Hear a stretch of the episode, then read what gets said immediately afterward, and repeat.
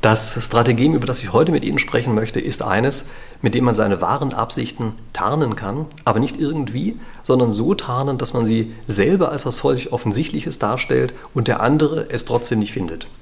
Der Charme von dieser Lösung besteht natürlich darin, dass man selber eigentlich keinen großen Aufwand hat. Man muss gar keine, keine große Sache machen, um das zu tarnen, was man tarnen möchte.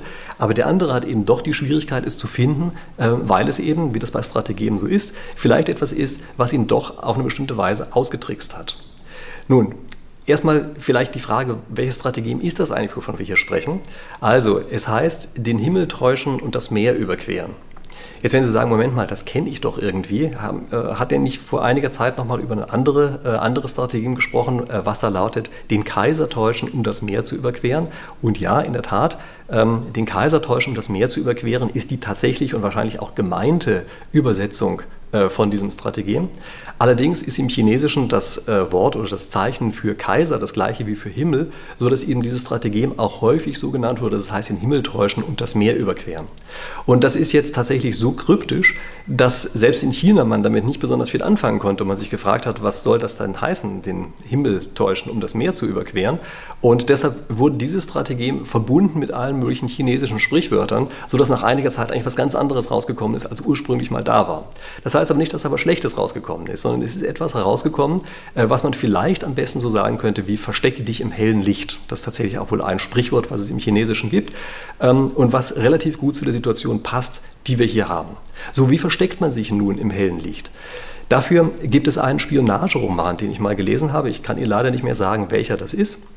Ähm, jedenfalls war es da so, dass dort eine Figur ein Dokument hatte, ein Papier, und dieses Papier verstecken wollte vor anderen Spionen. Und diese anderen Spione wussten also, dass dieses Dokument in einem bestimmten Haus drin sein muss, haben einen Moment abgewartet, wo der andere weg ist und haben das ganze Haus durchsucht. Und dann haben sie gesagt, das Dokument ist echt wichtig. Also das heißt, er muss es jetzt wohl auf irgendeine Weise versteckt haben, äh, die man nicht so leicht finden kann, und haben angefangen, in den Wänden zu bohren, haben mit Ultraschall gearbeitet, mit UV-Licht, haben die äh, Stuhlbeine von innen her angeguckt, ob die hohl gebohrt sind, haben das Furnier von der Tischplatte abgemacht. Also lauter solche Sachen, ähm, um dieses Dokument zu finden. Aber egal, was sie gemacht haben, sie haben es nicht gefunden am Ende, mussten sie also unvorrichteter Dinge äh, wieder das Haus verlassen. Ähm, und was war der, der Trick, den der, dieser Meisterspion dort angewandt, angewandt hatte? Nun, der Trick war, dass er das Dokument einfach ganz offen auf seinem Schreibtisch liegen hatte und das der letzte Ort war, an dem jetzt diese anderen geguckt haben. So, damit sehen Sie, wie, dieses, wie das vom Prinzip her funktioniert. Ähm, man setzt voraus dass, oder schafft eine bestimmte ähm, Erwartung des Gegners und sorgt dafür, dass man etwas, was in dieser Erwartung überhaupt nicht vorkommt, einfach ausnutzt, aber was auf der anderen Seite trotzdem völlig offensichtlich ist. Denn seien wir ehrlich, wenn wir einfach in diesem Haus gesucht hätten, die wir keine Spione sind, hätten wir wahrscheinlich als allererstes mal auf dem Schreibtisch nachgesehen. Aber so haben die eben nicht gedacht. Ähm, das ist eine Methode, wie Sie ähm, möglicherweise wesentlich stärkere Leute auf der anderen Seite überlisten können, einfach deshalb, weil sie eben an der völlig falschen Stelle gucken und sozusagen die, die Gefahr oder die eigentliche Absicht nicht erkennen können. Also, das heißt, wenn man beispielsweise als Unternehmen äh, bestimmte Dinge vorhat, und da gibt es zwei verschiedene Möglichkeiten, was man machen kann. Nämlich kann zum einen es aktiv verstecken, also sozusagen die, seine eigenen Wände anbohren und versuchen, da ein kleines Löchlein zu finden, wo man die Absicht reinstecken kann. Man kann aber auch mehr oder weniger offen aller Welt sagen, was man vorhat ähm, und gleichzeitig eine Erwartungshaltung schaffen, dass die anderen glauben, der ist eh nur ein Aufschneider, der schafft das nie.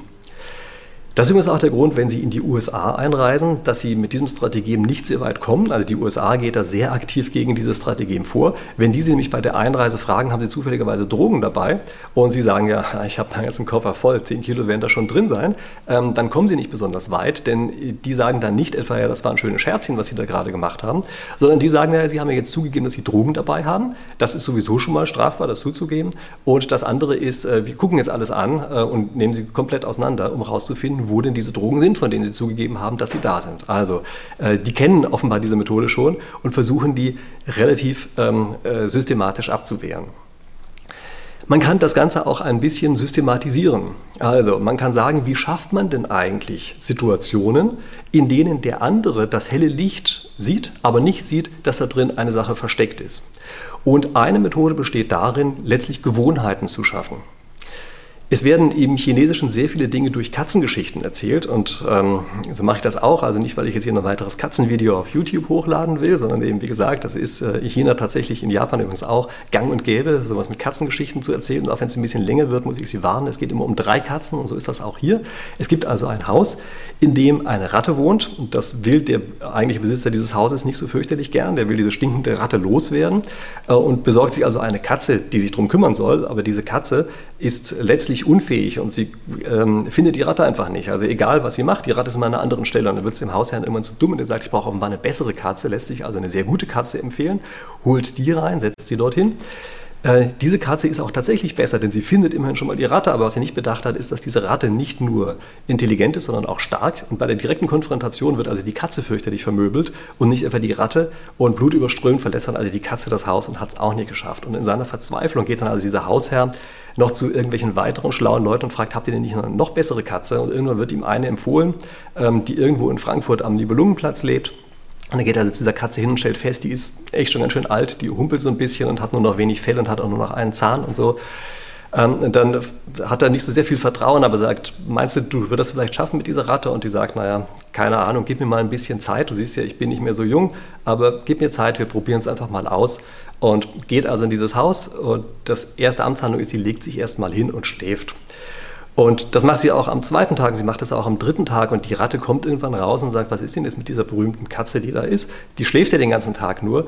Und irgendwann wird sie zu bunt und dann zieht sie der Katze auch mal am Schwanz, aber die Katze lässt sich davon nicht weiter aufwecken, dreht sich nur einmal um und schläft weiter. Und irgendwann sagt die Katze, äh, die Ratte, naja, ganz offenbar ist mit dieser Katze nicht mehr viel los, die ist jetzt inzwischen einfach schon zu alt geworden. Und dann geht die Ratte einfach ihrer normalen Beschäftigung nach und ähm, kümmert sich nicht weiter darum, dass die Katze da ist. Und eines Tages geht sie also ein bisschen nah vor der Katze vorbei die macht zur Hälfte ein Auge auf, nimmt ihre Kralle, ähm, haut der, Nack, äh, der, Ratte aufs Genick und bricht ihr dieses Genick auf die Art und Weise, dann ist die Katze tot. Äh, die Ratte natürlich ist tot und äh, die Katze dreht sich um und schläft weiter und hat es auf die Art und Weise also geschafft, diese Ratte zu erlegen.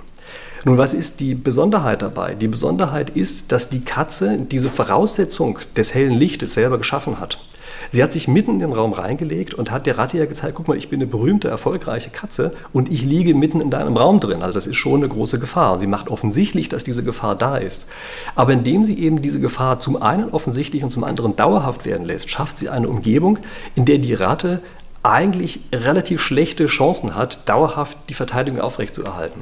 Und damit kommen wir zu einer etwas anderen Interpretation dieses gleichen Strategems, nämlich wir haben es hier als etwas sehr Passives erlebt, weil die Katze die ganze Zeit geschlafen hat. Es lässt sich aber auch sehr aktiv einsetzen, indem man die ganze Zeit die andere Seite in Alarmbereitschaft versetzt und dann irgendwann mal, nachdem der andere diese ewigen Alarmbereitschaften nicht mehr aushält, dann eine Situation äh, ausnutzt, in der der andere eben nicht mehr echte Alarmbereitschaft hat. Also Sie kennen das vielleicht von Bombenalarmen. Dort ist es häufig so, dass bevor eine echte Bombe gelegt wird, schon andere Fehlalarme vorausgehen, und zwar teilweise sehr viele. Und die Idee dahinter ist, dass ein Fehlalarm eben von der einen Seite sehr leicht und sehr billig auszulösen ist, von der anderen Seite aber immer sehr teure Abwehrmaßnahmen erfordert. Und Sie merken diese Asymmetrie in dieser Verhaltensweise. Verhaltensweise. Und das ist übrigens auch etwas, was diese Strategie in dieser Interpretation zu etwas ausgesprochen Rationalem werden lässt. Also das ist nicht nur einfach ein üblicher Trick, bei dem die eine Seite die andere austrickst, sondern es ist eben ein Trick, der tatsächlich vollkommen rationales Verhalten ähm, interessanterweise uns von beiden Seiten enthält, nämlich ähm, die, derjenige, der also diese Fehlalarme auslöst, weiß, dass er hier eine Aktion hat, die für ihn selber sehr billig ist, für den anderen aber sehr teuer.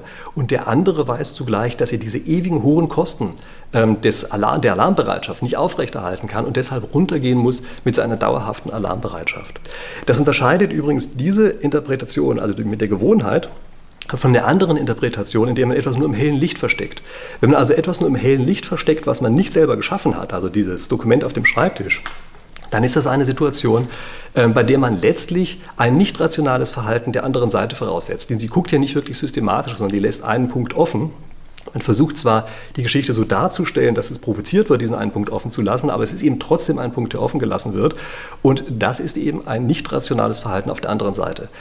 Wir ähm, kennen solche Geschichten meistens in den äh, Erzählungen, in denen es erfolgreich war, also in denen die andere Seite auf den Trick reingefallen ist. Wir kennen sie meistens nicht äh, aus den äh, Geschichten, in denen der Trick nicht erfolgreich war. Denn stellen Sie sich bitte vor, wie peinlich das für den Spion gewesen wäre, dass die anderen den Raum betreten, sie sehen dort das Dokument, sagen, ah prima, da ist es ja und gehen wieder raus. Also äh, diese Situation die wird am Ende meistens dann nicht mehr überliefert und meistens wird ein solcher Spion auch nicht besonders alt. Ähm, das heißt also, es gehört offenbar schon eine gewisse Kunstfertigkeit dazu, es in dieser nicht rationalen Variante anzuwenden. Aber wie gesagt, es gibt ja auch noch die rationale Variante und das ist eben die mit dem Schaffen der Gewohnheiten und das ist gleichzeitig dieses helle Licht, was man damit schafft, indem man Dinge verstecken kann. Okay, das ist das, ähm, diese zweite Interpretation äh, des Strategems, also den Himmel täuschen, um das Meer zu überqueren oder den Kaiser zu täuschen, um das Meer zu überqueren. Ähm, wobei das sozusagen diese Himmelsvariante ist, äh, die auf äh, andere chinesische Sprichwörter anspielt. Ich glaube, es ist ein sehr sinnvolles Strategem für den Fall, dass Sie das Gefühl haben, das kenne ich doch irgendwie, das haben Sie schon mal selber erlebt. Sie wissen das, ich freue mich immer über irgendwelche Beispiele, die Sie mir unten in die Kommentare reinschreiben. Übrigens gerne auch aus Filmen. In Filmen wird sowas oft überspitzt dargestellt. Also wenn Ihnen ein guter Film oder ein Buch einfällt, wo sowas verarbeitet worden ist, schreiben Sie es mir unten rein. Ich, wie gesagt, ich mag solche Beispiele immer gern. Und äh, ansonsten das Übliche, Sie liken natürlich bitte mein Video und ähm, abonnieren meinen Kanal.